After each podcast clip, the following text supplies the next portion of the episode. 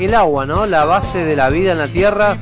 Comenzó este lunes a cotizar en los mercados de futuros de materias primas debido a la escasez de este bien, cuyo precio empezará a fluctuar eh, ahora como lo hacen el petróleo, el oro y el trigo. Para entender las implicancias de esto, estamos en comunicación con Diego Tello, economista especializado en temas ambientales, docente de la Facultad de Ciencias Económicas de la Universidad Nacional de Río Cuarto. Diego, muy buenos días, bienvenido a Noticias al Toque. Javier Sismondi y Susana Álvarez, te estamos saludando. Hola Susana, hola Javier, muchas gracias por su invitación y un saludo para su estimada audiencia. Un gusto, Diego, poder estar en contacto contigo para hablar de este tema que llamó muchísimamente la, atención, ¿no? Cuando empezó a salir en los principales portales informativos, esta noticia, ¿no? Que el agua en los Estados Unidos comenzaba a cotizar en bolsa. Bueno, desde hace 2000, desde el 2013, ¿no? Que el agua ya cotiza en el mercado de valores de California. La novedad es que han puesto un valor a futuro. ¿Qué significa esto? Bien. Eh, es, un, es un tema eh, bastante complejo, ¿les parece que los vamos desarmando de a poquito? Empezamos de lo general a lo particular. Dale, Diego. Bueno, podemos comenzar, o sea, diciendo que eh, el agua puede ser analizada de diferentes enfoques, yo voy a basarme en lo económico y, lo que yo revisaba en la literatura de, la, de lo que se conoce como la relación entre el vínculo y la economía y el ambiente, está sucediendo y Estados Unidos, lo, y en, particular el oeste, la costa oeste o lo que es el estado de California en particular, lo está instrumentalizando de manera, eh, siguiendo el paso a paso de lo que se hacía en la literatura científica para un tipo de, de la literatura científica que es la disciplina de la economía ambiental. Hay otras corrientes, pero vamos a ir desarmándolo de poco. Primero decir básicamente que eh, el agua, eh, si pensamos en el planeta, o sea, deberíamos, eh, que le llamamos planeta Tierra, deberíamos llamarlo planeta azul o planeta agua, somos 70% agua en el planeta y los humanos somos 70% agua también, así que el agua nos importa y mucho. Ahora bien, el agua que verdaderamente lo que, la que más valoramos es el agua dulce el agua dulce solo representa un 3% de, de, ese, de la superficie total del planeta Tierra. Ahora bien, de ese 3% hay, eh, solo eh, sacamos dos, le restamos 2% porque eso está, el agua dulce está en glaciares, en hielo, en nieve eterna. Esa agua no disponemos, eh, al menos por ahora eh, de, ese, ese, eh, de ese porcentaje. Por lo tanto, nos queda de ese 70% tan solo 1% para usarla para usos domiciliarios, industriales, agrícolas y también para el funcionamiento de los ecosistemas que son muy importantes. Entonces, con esto quiero decir que eh, allí el agua se convierte, el agua dulce se convierte en un recurso finito y de ahí es el interés de la economía en poder analizar este, este punto y es lo que planteaba Javier con el tema de la escasez. Ahora bien, eh, si lo pensamos en términos globales eh, y miráramos a los 7.700 millones de personas que tenemos eh, en, el mundo, que somos actualmente, no, no tendríamos problemas en tanto si lo miramos en términos de una oferta y demanda global. Eh, porque hay agua abundante por ahora. Ahora bien, cuando lo reducimos a regiones, allí sí se producen los problemas de escasez actual de agua y que se conoce también como déficit hídricos. Y uno de los sectores, que, una de las regiones que más está sufriendo este déficit hídrico es el oeste eh, de Estados Unidos, en particular el estado californiano. Diego, perdón, ¿esto es lo que ha hecho que sea en California donde el agua empiece a cotizar en bolsa? ¿Esta escasez particular de esa región? Exactamente, eh, así que eh, quiero ir a ese punto para determinar la complejidad de lo que tienen para estudiar a esa a ese territorio, al estado californiano, principalmente lo, lo, debo historizar, o sea, y eso debo particularizar en el, en el estado californiano de por qué eh, haya comenzado, como bien planteás, eh, e, ese, eh, esa cotización en, bolsa y ese futuro o contrato futuro de, creado. En ese sentido, ¿por qué en Estados Unidos?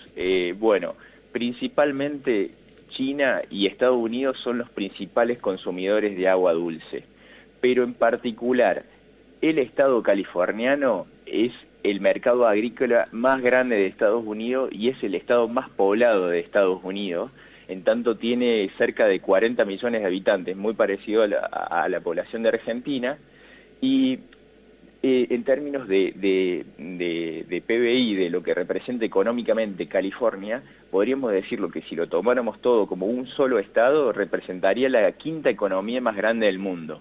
En ese sentido, allí están los focos puestos en, el estado de California. Ahora, California tiene una historia de privatización del agua que ya comenzó desde los 60.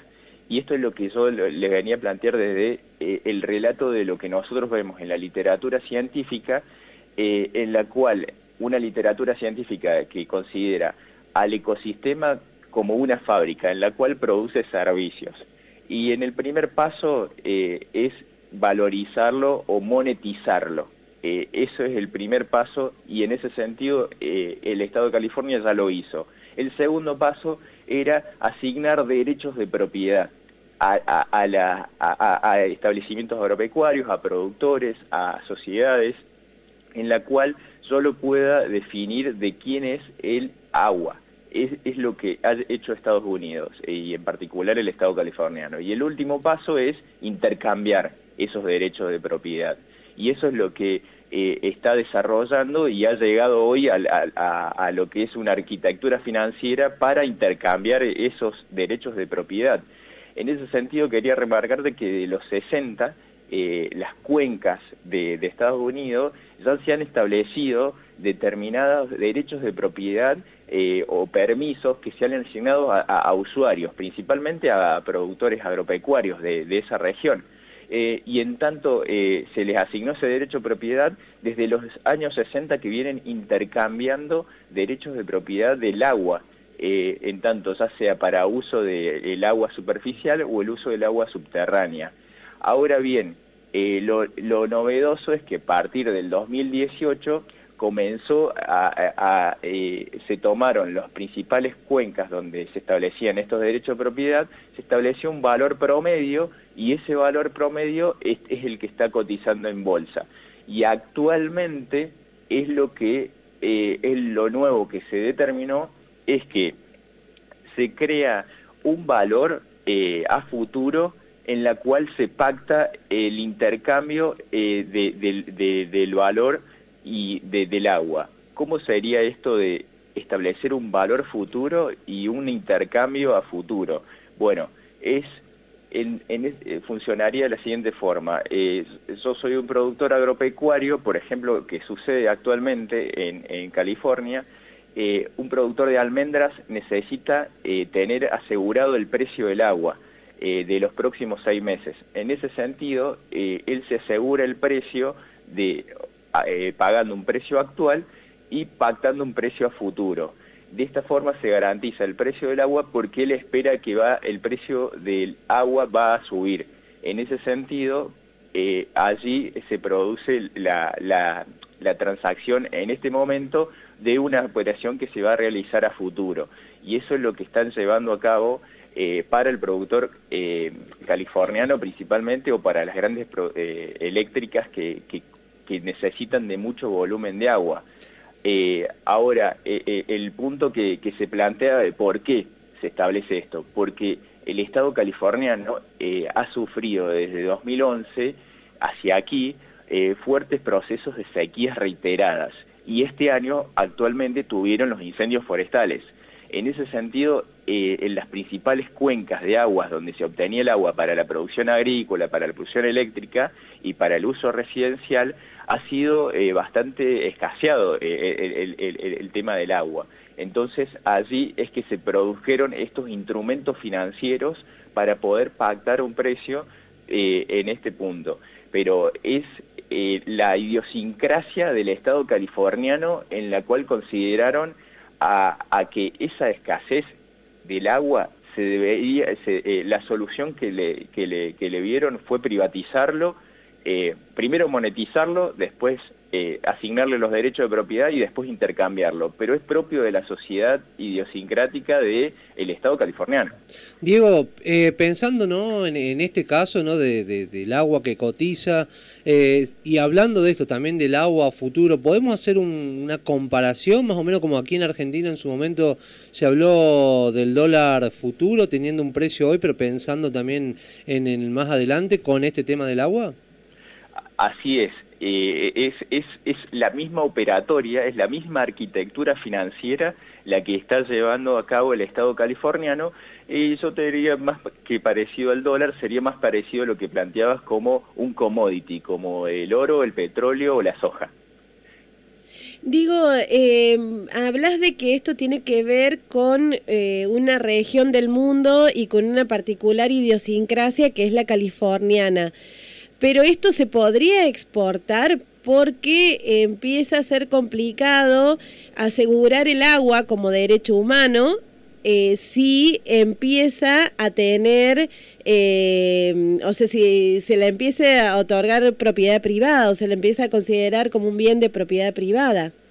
Bien, eh, esa es una muy buena pregunta porque en ese sentido, desde lo que te, podría plantear que es como bien planteas, eh, eh, eh, desde 2010 la Organización de Naciones Unidas estableció, o sea, vamos a poner desde un lugar, desde otro punto de vista, desde la asignación privada, nos vamos a una asignación de un derecho humano, que sería desde la otra corriente, que es lo que estableció ONU, ya fijó desde 2010 un punto fundamental, que es lo que planteas. Desde 2010 se consagró el agua como un derecho humano. Las Naciones Unidas declararon el agua como derecho humano. ¿Qué implica esto? Que los estados miembros de la Organización de Naciones Unidas deben garantizar a, sus ciudadanos que el abastecimiento de agua sea suficiente, sea saludable, sea físicamente accesible y que sea asequible, que es un punto fundamental. Asequible significa que no debería costar eh, menos, eh, más que un 3% del el ingreso del hogar. Esto es fundamental. Esto fue un punto que le puso un límite a la privatización y monetización de lo que quieren desarrollar algunos estados en particular. Eh, por allí sería el punto y allí empieza la, la paradoja desde hasta dónde se puede llegar a monetizar y privatizar pero esto le fijó un, piso de base para garantizar que los estados deben eh, que los estados deben llevar a cabo. En ese sentido, las sociedades eh, y de los estados propios, eh, por ejemplo, el Estado argentino como sociedad debiera dar una discusión de hasta dónde llega el punto, pero fijándose sobre un piso que sería garantizar el agua como derecho humano.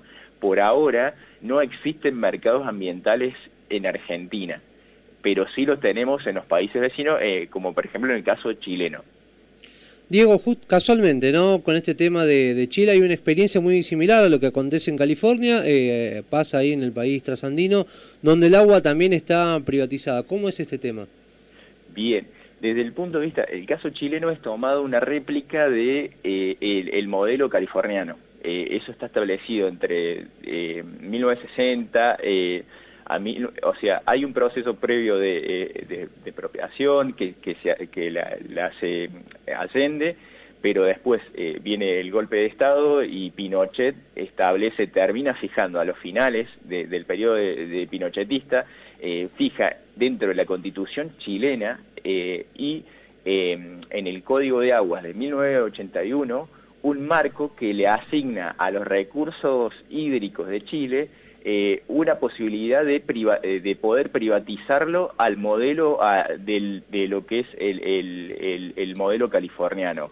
Eh, pero hay, un punto que debemos aclarar que el Código de Aguas, si bien considera el agua como un bien nacional de uso público, pero le abre la puerta a la privatización. Eso lo tenemos que dejar en claro. Ahora bien, pensemos que hace muy poquito eh, ganó un referéndum en Chile que está va a poner en discusión entre otros aspectos, o sea, va a poner en discusión la reforma de la Constitución de, Chile. En ese sentido, eh, Chile va a poner eh, en discusión, entre otros temas, el tema del agua. Eh, es un punto fundamental en la cual hay mucha parte de la población que, no considera que el agua sea un punto de vista de que sea privativo y en ese sentido quieren actualizarlo a, lo que es las bases que establece la ONU a partir del 2010. Eh, ellos tienen la oportunidad como sociedad eh, para poder dar la discusión de si quieren continuar con este sistema o no. Por lo tanto, decir, eh, Chile avanzó desde los 80 para acá con este sistema, pero hoy eso está en discusión. La sociedad chilena lo va a dar en las próximas, lo vamos a ver en la en lo que se redacte finalmente en la reforma de la nueva Carta Magna chilena.